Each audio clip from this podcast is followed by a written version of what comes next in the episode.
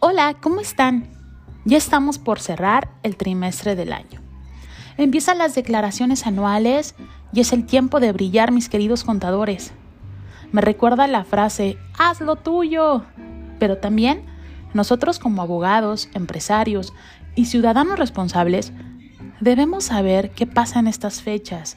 Y en esta ocasión me gustaría platicarte de unas declaraciones que se hacen también de forma cuatrimestral y son con relación al REPSE.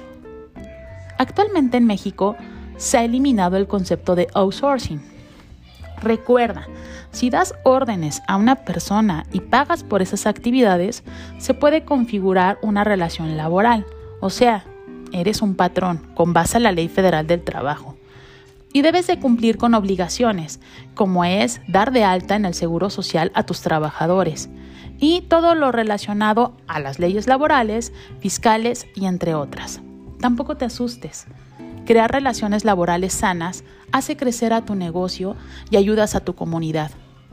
Recuerda que las empresas hacen crecer a un país. Una empresa es un espacio ético de innovación, cooperación y justicia. Las personas son un fin en sí mismos no medios para lograr los fines de la empresa. Hay que ser éticos en nuestras empresas. Se formaliza en nuestro país la figura de empresas especializadas, que es cuando tú como empresa tienes un objeto social. ¿A qué te dedicas?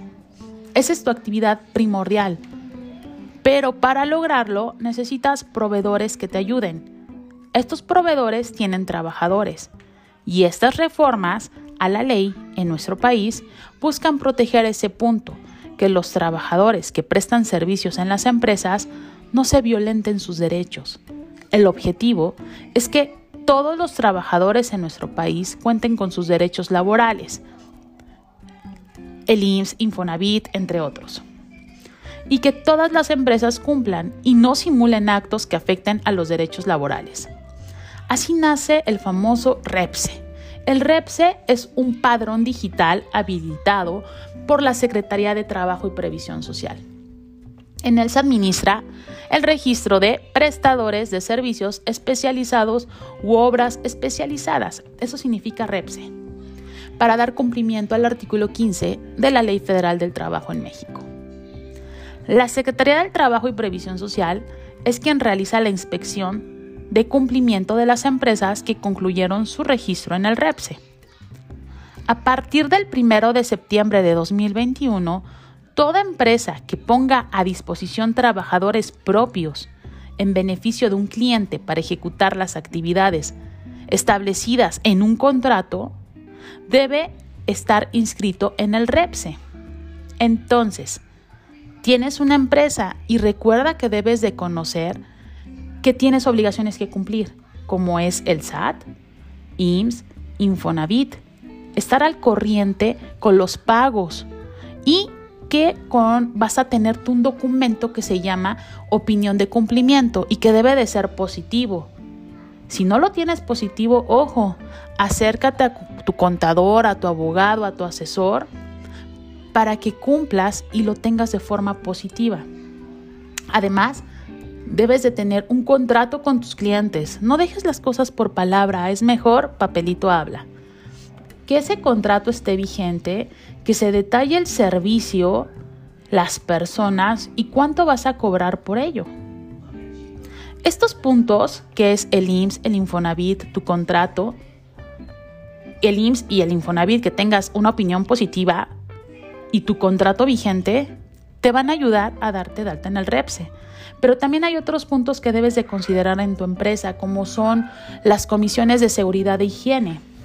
Cada cuatrimestre se va a presentar declaraciones en plataformas.